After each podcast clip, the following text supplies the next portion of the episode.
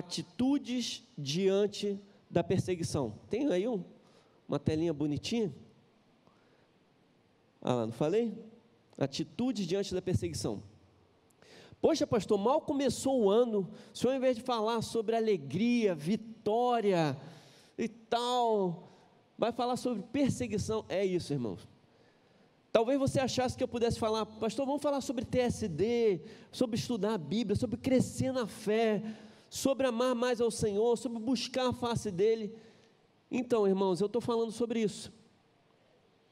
Por que, que eu estou falando sobre isso? Se você olhar na sua Bíblia, 2 Timóteo capítulo 3, verso 12, você vai ver escrito lá, Paulo escrevendo para Timóteo, ele fala: De fato, todos os que desejam viver piedosamente em Cristo Jesus serão perseguidos. Vou repetir. De fato, todos os que desejam viver piedosamente em Cristo Jesus serão perseguidos.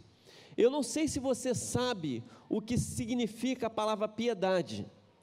Piedade tem duas traduções possíveis.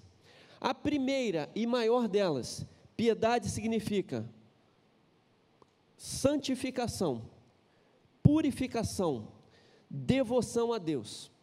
Essa é a maior tradução do Novo Testamento. Toda vez que você vê piedade no Novo Testamento, significa purificação, santificação e devoção a Deus. Mas você está mais acostumado com a segunda definição de piedade, que não é comum no Novo Testamento, mas é comum no Velho Testamento. E a segunda é compaixão, misericórdia, preocupação com os outros. Então, piedade para mim, é a melhor palavra que ela abrange as duas vertentes do grande mandamento. Qual é o grande mandamento de Jesus? Para mim, o grande mandamento de Jesus é o amor. Ah, pastor, o grande mandamento não é amar a Deus sobre todas as coisas? Eu não creio assim. Eu creio que o maior mandamento é o amor, com duas vertentes. A primeira, amar a Deus sobre todas as coisas. E a segunda, amar ao próximo como a ti mesmo. Segundo o Evangelho de João e segundo as cartas de João, as duas coisas estão conectadas. Você não pode dizer que ama a Deus se você não ama o seu irmão. Se você diz que ama a Deus, mas não ama o seu irmão, isso te faz mentiroso. É o que João diz. João vai falar sobre isso várias e várias vezes. Há uma conexão, há uma integração entre os dois mandamentos do amor. Por isso que eu digo que eu penso que existe só um mandamento. E o mandamento maior é o amor. Amor a quem? Nas duas vertentes que a piedade expressa. Amar a Deus sobre todas as coisas, amar ao próximo como a si mesmo. Bom, mas não é sobre 2 Timóteo que eu vou pregar. Então eu quero pedir que você abra sua Bíblia em Atos capítulo 18.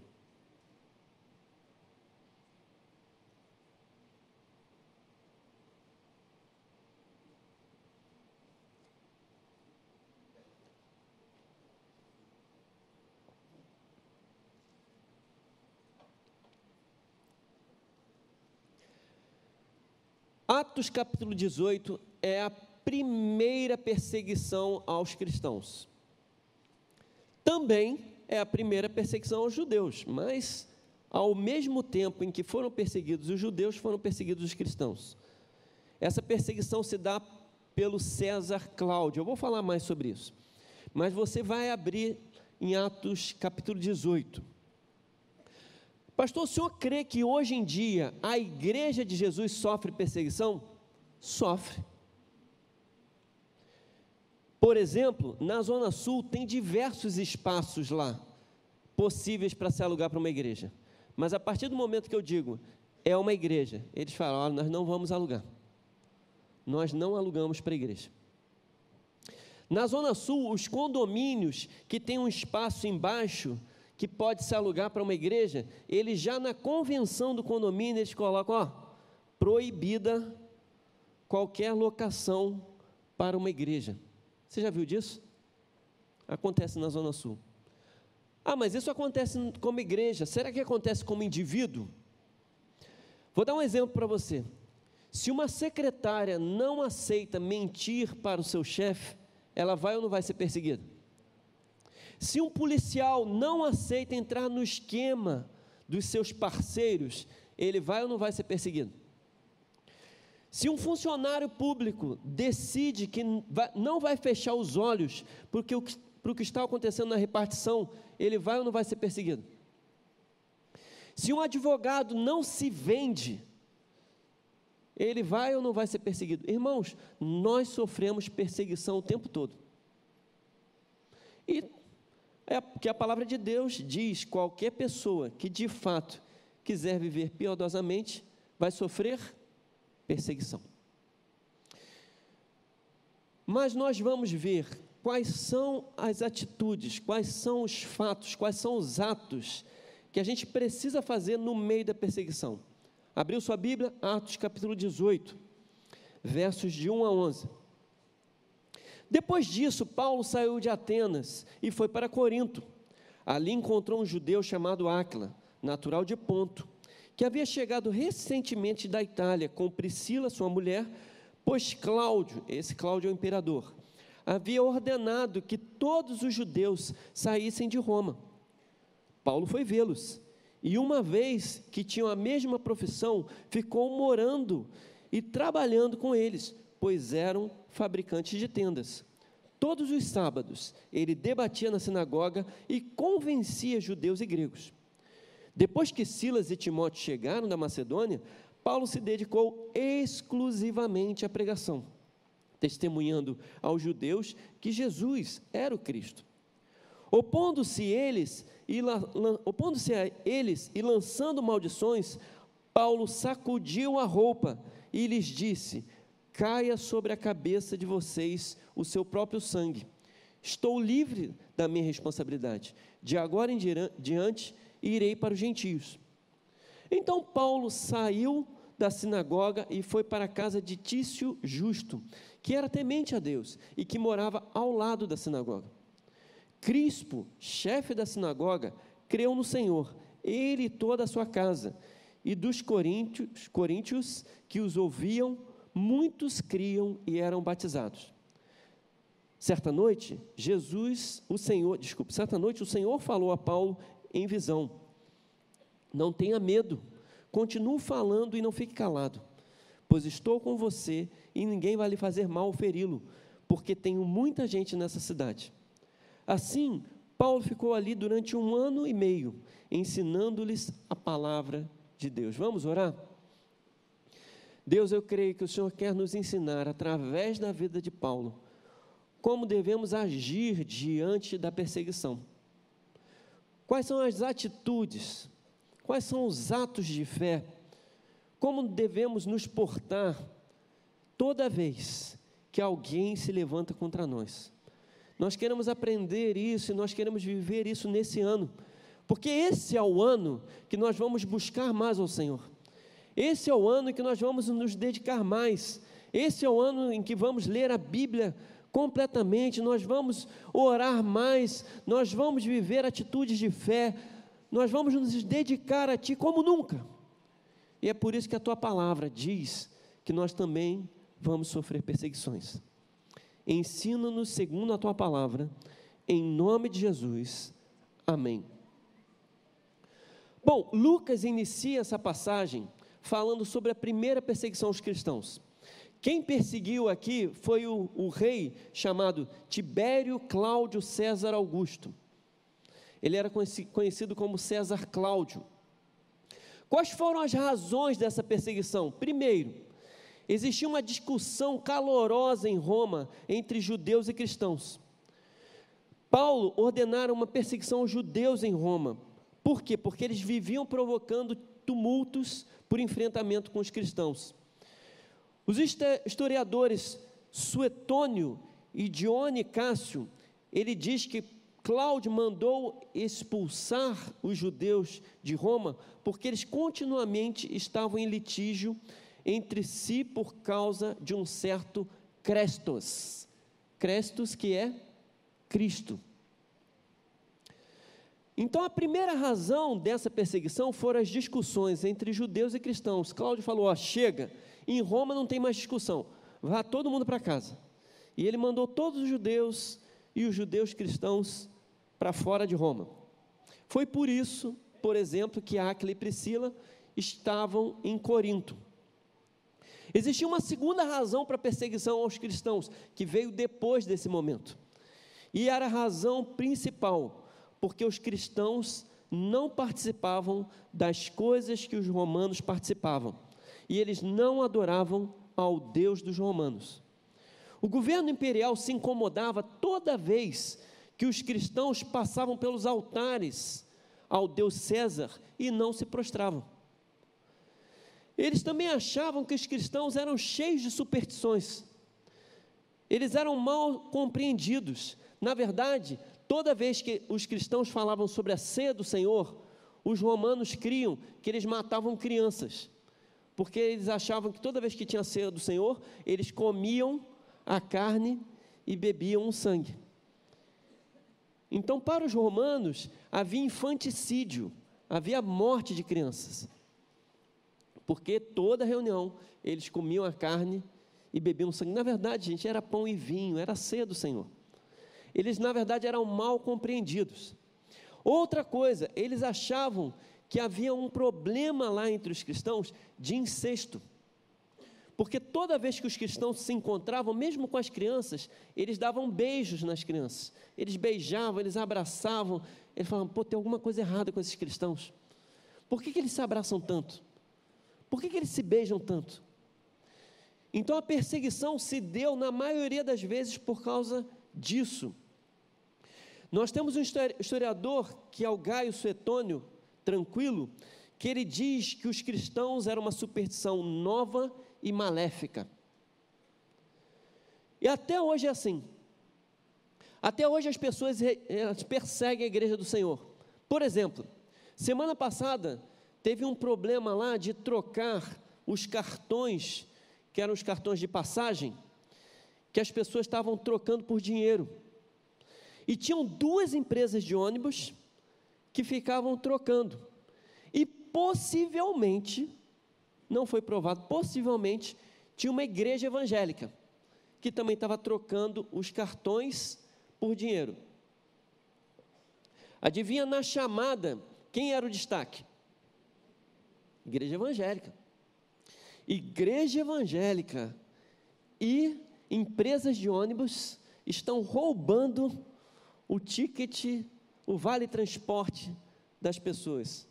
Não era isso, irmãos. O que as pessoas tinham, na verdade, é que elas já ganhavam o benefício do vale transporte, elas iam, sei lá como, iam de bicicleta e elas queriam trocar por dinheiro. Mas isso é ilegal tinham duas empresas de ônibus fazendo isso e talvez uma igreja evangélica. Só que o jornal já foi lá, ó. Igreja evangélica. A terceira razão que havia perseguição dos cristãos era a oposição dos cristãos à área política. Os cristãos eram contra a escravidão. Na verdade, na igreja do Senhor era o único lugar que os escravos sentavam juntos com os senhores. Na igreja do Senhor, um escravo podia liderar uma pessoa livre. Eles não aceitavam isso. E também, como os cristãos não adoravam ao Deus César, essa adoração ao Deus César não tinha a ver só com idolatria, irmãos, tinha a ver com lealdade. Toda vez que alguém se prostrava a César, eles criam: essa pessoa é leal ao Império Romano. Como os cristãos não se prostravam, eles diziam: os cristãos se opõem ao Império Romano. Mas é assim mesmo. Eles foram perseguidos, nós somos perseguidos. Enquanto Paulo e a igreja primitiva se posicionavam sobre a sua fé e defendiam o que criam, hoje algumas igrejas estão fazendo diferente. Eu já vi alguns pastores e algumas igrejas, elas se calarem ou ainda pior, elas diminuírem o evangelho para que o evangelho se coloque na mesma posição de todas as religiões. Esses dias eu estava assistindo uma entrevista sobre se deveria ou não ter ensino de religião dentro das escolas. e convidaram um pastor. Nem vou falar de qual denominação que ele era, para vergonha nossa. Mas esse pastor estava lá e perguntaram para ele: Você acha importante que as crianças ouçam sobre o Evangelho? Ele falou: Não, eu acho que, na verdade, as escolas são um espaço laico e que nada deve ser falado naquele lugar. As crianças estão ali só para aprender. As crianças estão ali, não, não estão ali para ouvir sobre religião. Irmãos, o fato da escola, universidade ou um, um espaço público ser laico não quer dizer que não se pode pregar o evangelho. Quer dizer que a escola não tem uma religião oficial. Por isso é laico. Mas qualquer um poderia ter reuniões nas escolas, nas universidades ou nos espaços públicos. Qualquer um. Nos Estados Unidos havia um projeto de lei chamado Lei Johnson, que essa lei proibia, proibia que qualquer pessoa na escola parasse no meio da escola e orasse. Se um estudante orasse dentro da escola, ele podia ser punido. A lei Johnson proibia de qualquer pessoa, dentro de um espaço público, orar. Vocês não têm ideia, durante um jogo de beisebol, por exemplo, uma pessoa não podia, depois do hino nacional, orar. E o presidente atual dos Estados Unidos revogou a lei Johnson. Ele disse: Eu quero que os nossos estudantes aprendam quem é o Deus deles na nossa moeda está escrito: em Deus nós confiamos. Você pode decidir, diante da perseguição, o que, que você vai fazer. Você tem duas opções: ou você se cala, ou você se posiciona. Se você se calar, nunca mais você vai ser perseguido, irmão. Ah, pastor, no meu trabalho estão me perseguindo porque eu sou crente. Se você se calar, nunca mais você vai ser perseguido. Você vai ser o queridinho de dentro da repartição. Ah, na minha escola, pastor, estão me perseguindo porque eu sou crente. Se você se calar, ninguém mais persegue. Nós temos uma menina que fez a prova para o Pedro II, lá, uma adolescente. Gente, eu sou apaixonado pelos nossos adolescentes. Os adolescentes da Zona Sul estão fazendo a leitura devocional diária, a mesma que vocês estão fazendo. E eles se encontram toda quarta-feira antes do culto para debater o que eles aprenderam durante aquela semana. Você acredita nisso? E essa menina, ela passou na prova do Pedro II. E ela ficou tão empolgada. E ela mandou um áudio. E eu participo do grupo, ela mandou um áudio e ela fala assim: Eu vou chegar lá naquela escola e eu vou falar de Deus muito, e eu vou falar que tem um pastorzão lindão, abençoadão, ungidão. Eu falei: Poxa, obrigado. O sonho dela, assim que entrou no Pedro II, a primeira coisa que ela quer fazer é o quê? Fala de Jesus. É o sonho dela. É o sonho dos nossos adolescentes. É o sonho dos nossos adolescentes aqui. É por isso que eles estão lá em Cordeiro, compartilhando a palavra de Deus.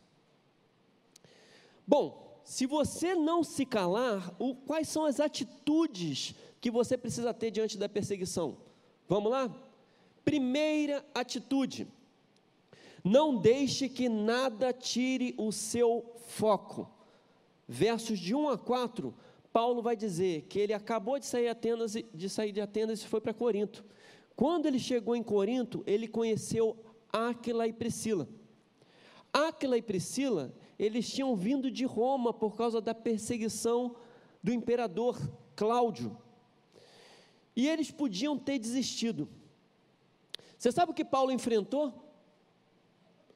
Paulo enfrentou, durante a perseguição, solidão, porque ele estava sem os seus amigos Timóteo e Silas.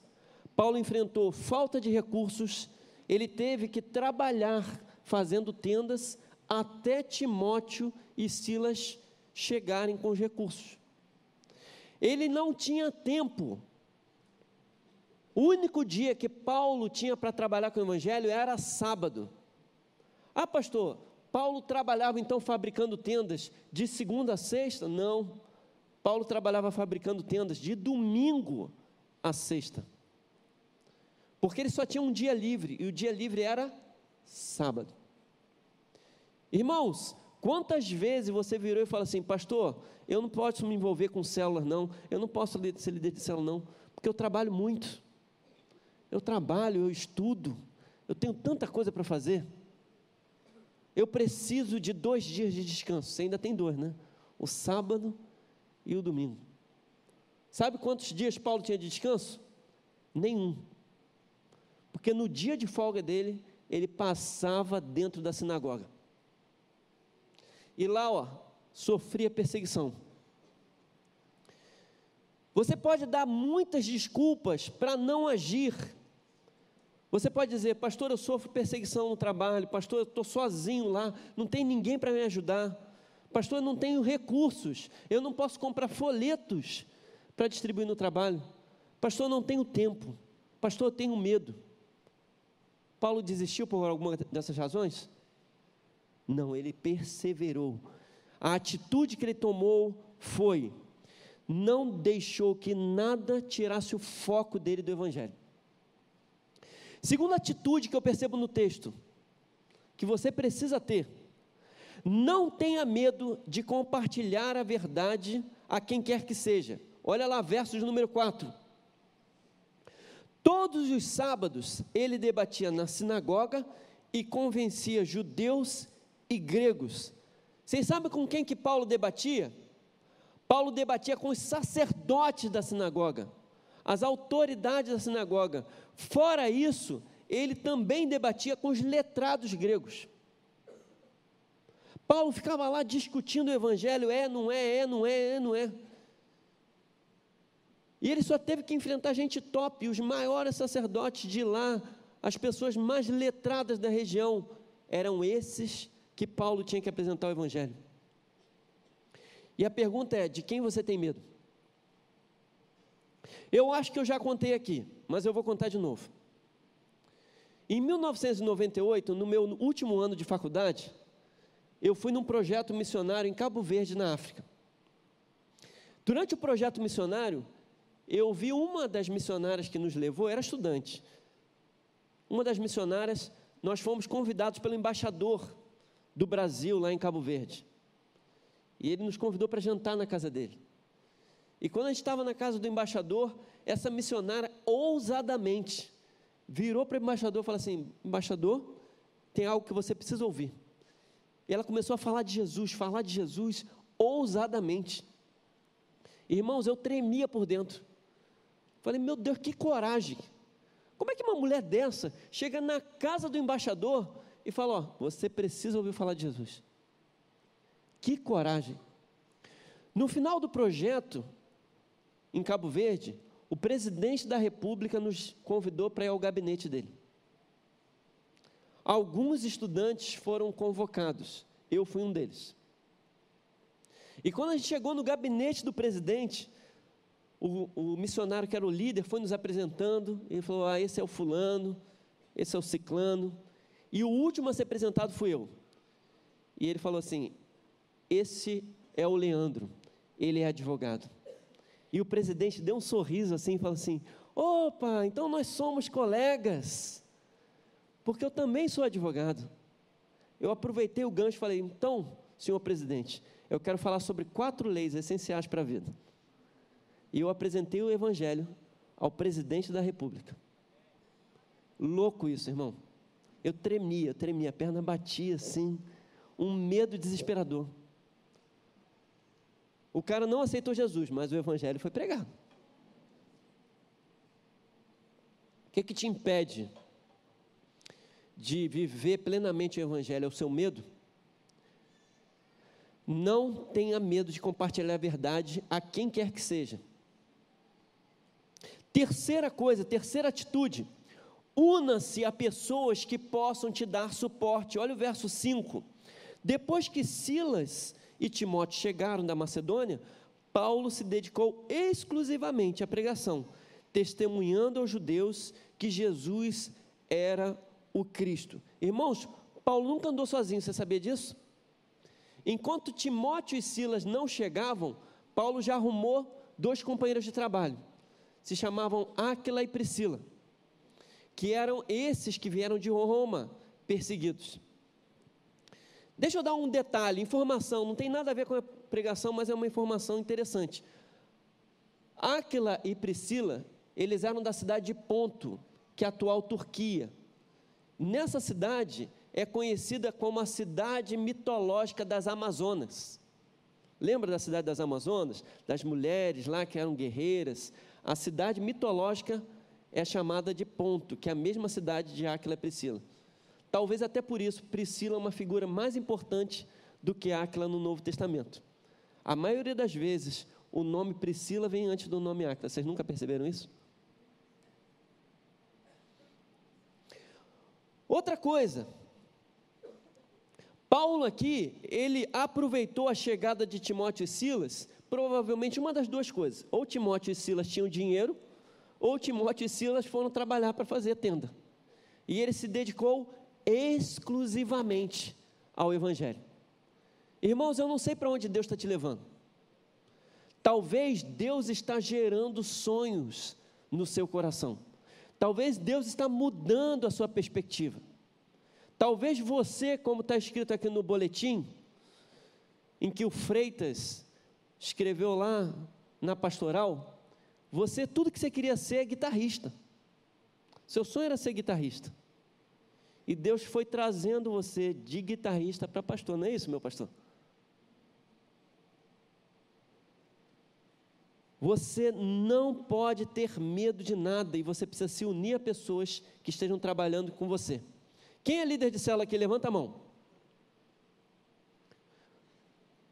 Quantos auxiliares você tem na sua célula? Se você não levantar a mão, eu vou ficar meio triste com você. Eu vou te dar um sonho para esse ano. Seu sonho é, no mínimo, três. No mínimo três. No mínimo três. Pastor, mas é gente pra caramba. Não, no mínimo três. Por que três, pastor? Porque você pega os dois melhores na hora da multiplicação, você envia os dois melhores. Você já garantiu a próxima multiplicação daquela célula, porque você já tem dois líderes fortes lá. Mas você também bota um com você que vai te ajudar a multiplicar. Então são duas células que mal multiplicaram, já vão multiplicar de novo. Então, seu sonho, líder de célula, para esse ano: três pessoas para auxiliar você. Terceiro ponto, una-se a pessoas que possam te dar suporte. Quem são seus aliados no trabalho, na escola e no ministério? São essas pessoas que vão te ajudar a ir mais longe. Quatro, saiba que a mensagem de Jesus Cristo vai causar conflito. Fato. Olha lá, no final do verso 5 e verso 6. Paulo se dedicou exclusivamente à pregação, testemunhando aos judeus que Jesus era o Cristo. Pronto, Paulo já arrumou confusão. O que os judeus não criam é que Jesus era o Cristo. O que acontece no verso 6? Opondo-se eles e lançando maldições, Paulo sacudiu a roupa e lhes disse: Caia sobre a cabeça de vocês o seu próprio sangue. Estou livre da minha responsabilidade. De agora em diante, irei para os judeus. Paulo fala assim: Tchau, cansei. Vocês me irritaram, vocês me amaldiçoaram. Já estou livre, ó. Sacudi a roupa, desisti de vocês, vão embora. Irmãos, você sempre vai ter oposição. Sempre. A pergunta é: Paulo realmente foi embora? Paulo realmente desistiu deles? Eu sei que Paulo ficou irritado. Mas será que Paulo desistiu deles? Na verdade, não. Ponto 5 é: por mais que as pessoas se oponham ou te irritem, não desista de alcançá-los. Presta atenção no verso 7. Olha que verso lindo. Então Paulo saiu da sinagoga e foi para a casa de Tício Justo, que era temente a Deus e que morava onde? Ao lado da sinagoga. Irmãos, se Paulo quisesse nunca mais ver os judeus, para onde ele ia? Eu vou para outro lado da cidade. Eu não aguento mais vocês. Vocês vão é catar coquinho. Já disse para vocês como vai para o céu. Vocês não querem? Pega o elevador descendo. Paulo não fez isso, irmãos.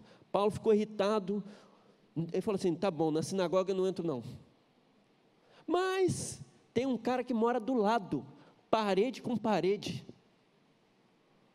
Paulo escolheu a casa dele para se tornar a base da igreja do Senhor. Paulo vai lá e continua apresentando o evangelho. Tanto a gregos, ele falou que queria só os gregos, não é isso? Mas ele continua apresentando o evangelho, tanto a gregos quanto a judeus. Como é que você sabe disso, pastor? Porque em pouco tempo, a pessoa que se converte e que é dito o nome dele se chama Crispo. Quem é Crispo? O líder da sinagoga, o maior opositor de Paulo. Olha que coisa linda. E é por isso que eu vejo o próximo ponto.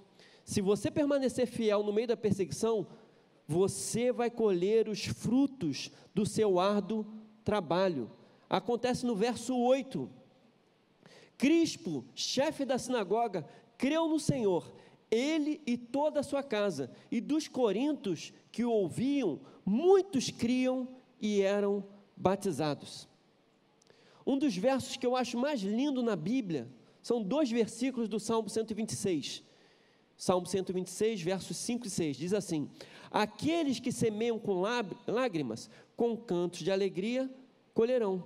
Aquele que sai chorando enquanto lança semente, voltará com cantos de alegria, trazendo os seus feixes, trazendo os seus frutos, trazendo a sua colheita. Irmãos, muito mais da metade das pessoas que apresentavam, que era apresentado o evangelho se convertiam, porque o texto diz que muitos, muitos, não eram poucos, muitos dos que ouviam se convertiam e eram batizados. Paulo tem um trabalho tão bonito, porque ele vai apresentando o evangelho. Eu imagino o Crispo lá na sinagoga, lá, né, orando, e de repente ele ouve um louvor do lado, eu quero me esvaziar de mim. Crispo lá ouvindo, o negócio mexia com ele. Mexia com ele. Imagina o Crispo tendo umas conversas no final dos dois cultos, indo lá conversar com Paulo. Paulo, me conta de novo essa história aí de Jesus. E de repente, o maior opositor de Paulo não se converte só ele, se converte ele e toda a sua família. Quem que é isso? Quem quer receber essa unção? Se converter você e toda a sua família. Duas vezes na Bíblia fala sobre isso. Duas vezes na Bíblia fala sobre isso. Se converter ele e a sua família. Uma é dessa vez e a segunda é no carcereiro. Onde se converte ele e toda a sua casa. Irmãos, se apropria disso. Nesse lugar aqui, o próprio Jesus, no verso 10, ele vai dizer: agora a gente manda na cidade. Lá no verso 10, Jesus fala: ó, não se preocupa, você não vai sofrer mais perseguição, porque agora a gente já tem muita gente aqui, agora a cidade é nossa. Agora a gente manda aqui no local. Agora é o Rua Zona Sul. O Rua é Zona Sul. Rio de Janeiro é nosso. Você não quer essa unção sobre a sua família? Você não quer essa unção sobre as pessoas da sua célula? Você não quer que eles possam declarar: Eu e a minha casa serviremos? Eu quero essa unção.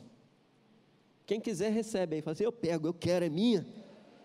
Vai ser para mim e para minha célula. Quem não tiver em célula, pelo amor de Deus, você se insira numa célula. Nós temos lá na Zona Sul 130 pessoas que não estão em célula. Eu preciso colocá-las todas em células. Outro ponto, entenda que a piedade pode trazer perseguição, mas também atrai a presença do nosso Senhor. Olha que lindo o verso 9 e 10. Imagina Paulo sofrendo perseguição, triste, já mandou os líderes judeus catar coquinho, já está irritado, voltou, se acertou, evangelizou. Aí de repente quem aparece diante de Paulo? O Senhor Jesus. Verso 9, verso 10. Certa noite, o Senhor falou a Paulo em visão: Não tenha medo, continue falando e não fique calado, pois estou com você e ninguém vai lhe fazer mal ou feri-lo, porque tenho muita gente nessa cidade.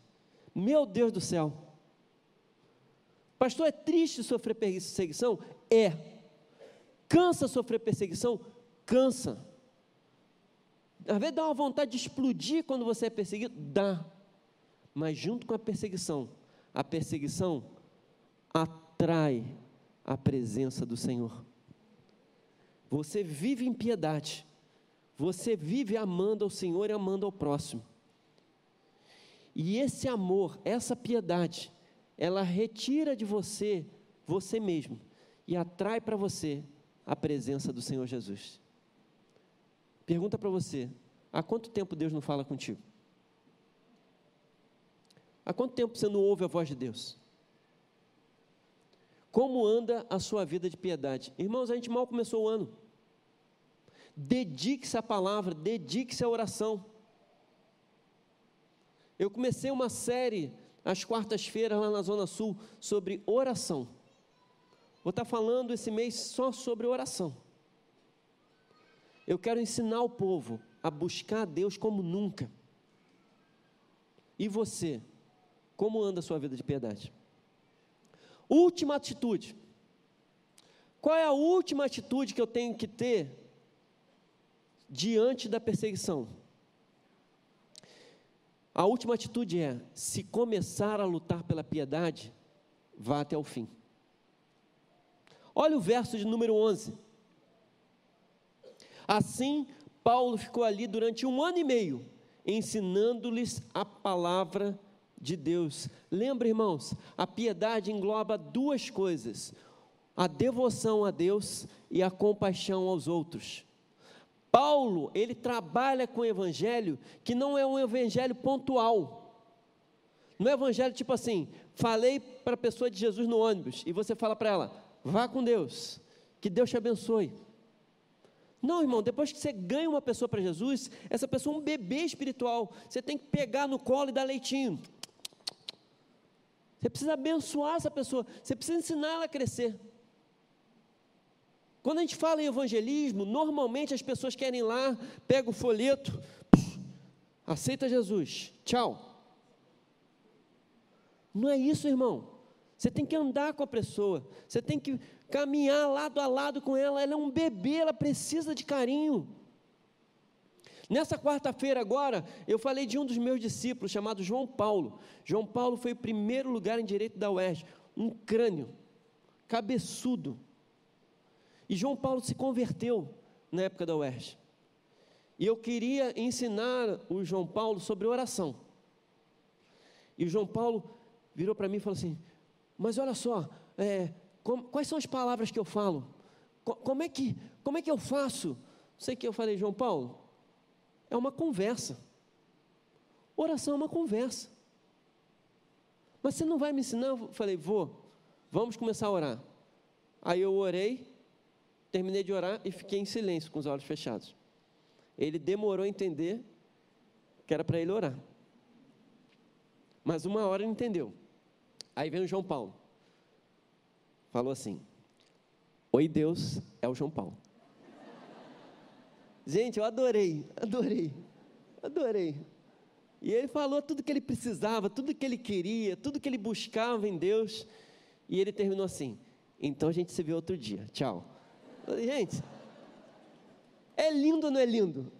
É maravilhoso. Eu falei, João Paulo, não vou te botar perto dos outros crentes, não. Eles vão te ensinar coisa ruim. Vão te ensinar a orar bonito, mas sem o coração. Vão te ensinar assim, é, Augusto Deus, genoflexos nos prostramos ante a tua presença.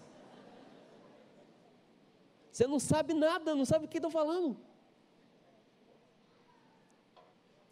Mas a piedade, ela vai levar você a cuidar das coisas de Deus e cuidar das pessoas.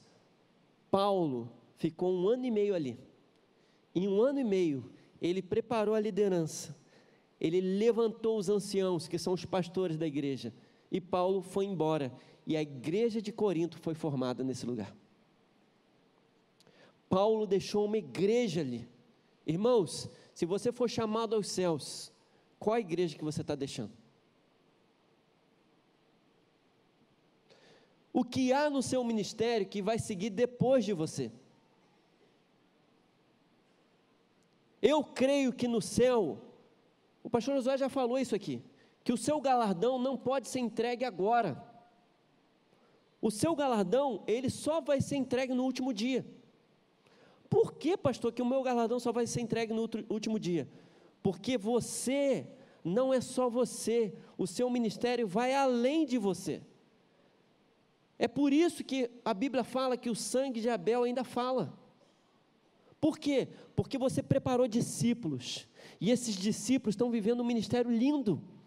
E os seus discípulos prepararam discípulos que estão vivendo um ministério lindo. Que estão vivendo um ministério lindo. Quando você chegar no céu, Deus vai virar para você e falar assim: que coisa linda, que ministério lindo. E vai falar para você: quem são essas pessoas que estão atrás de você? Que também são do seu ministério. E você vai falar: Deus, esses aqui são meus discípulos. Esses aqui atrás deles são os discípulos deles. Esses aqui atrás, eu conheço alguns deles, que são os discípulos dos discípulos deles. Mas a multidão que está atrás, eu não sei quem são. Tudo isso é contado sobre você, por causa da sua piedade. Irmãos, eu quero terminar essa mensagem como eu comecei. Você pode escolher duas coisas em relação à perseguição. Você pode escolher se calar e acabar com a perseguição. Nunca mais ter perseguição sobre a sua vida. Ou você pode escolher ter atitude, ter atitude. Você pode escolher ter uma atitude de fé. Você pode escolher se posicionar diante da perseguição. Você pode escolher viver um ministério lindo e eu creio que toda vez que você se colocar diante de Deus, Deus vai produzir algo novo sobre a sua vida. Sabe qual é a minha oração hoje? A minha oração hoje está em Filipenses capítulo 2, verso 13. Que Deus, Ele produz em você tanto querer quanto realizar. Uma vez eu falei isso com meu discípulo, e ele falou: Eu tenho medo para ser sincero, eu não quero. Mas ele falou para mim, pastor, eu quero querer. Eu quero, eu não quero, mas eu quero querer. Filipenses, capítulo 2, verso 13, diz que é Deus quem produz em nós tanto o querer quanto realizar. Que Deus possa produzir em nós esse coração que diante da perseguição não se cale, mas se levante em fé, se posicione, tome atitudes e viva plenamente os sonhos de Deus para a sua vida, porque no final da história você será grandemente abençoado. Feche os seus olhos.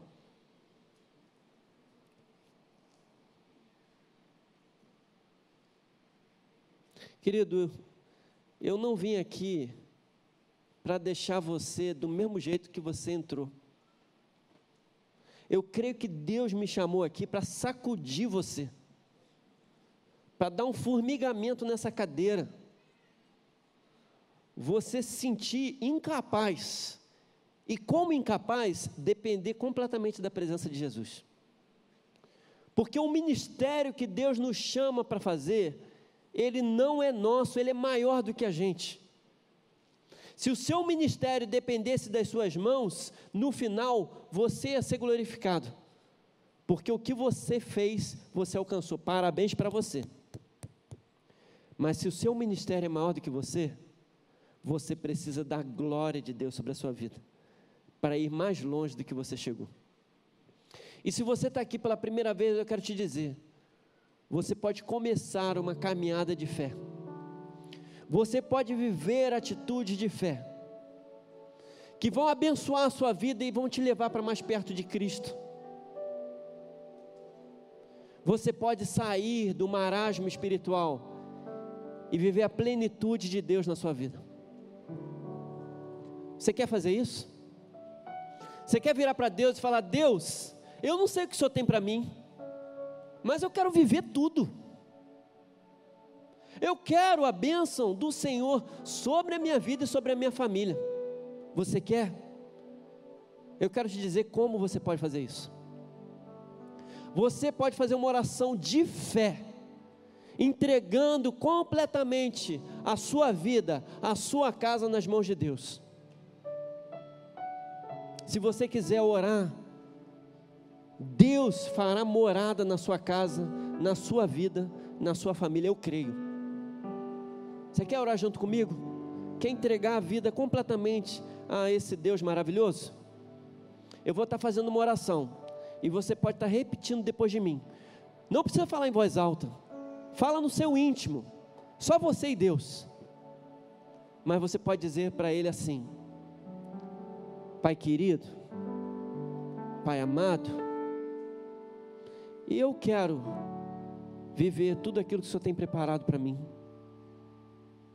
Perdoa os meus pecados. Me atrai para a tua presença.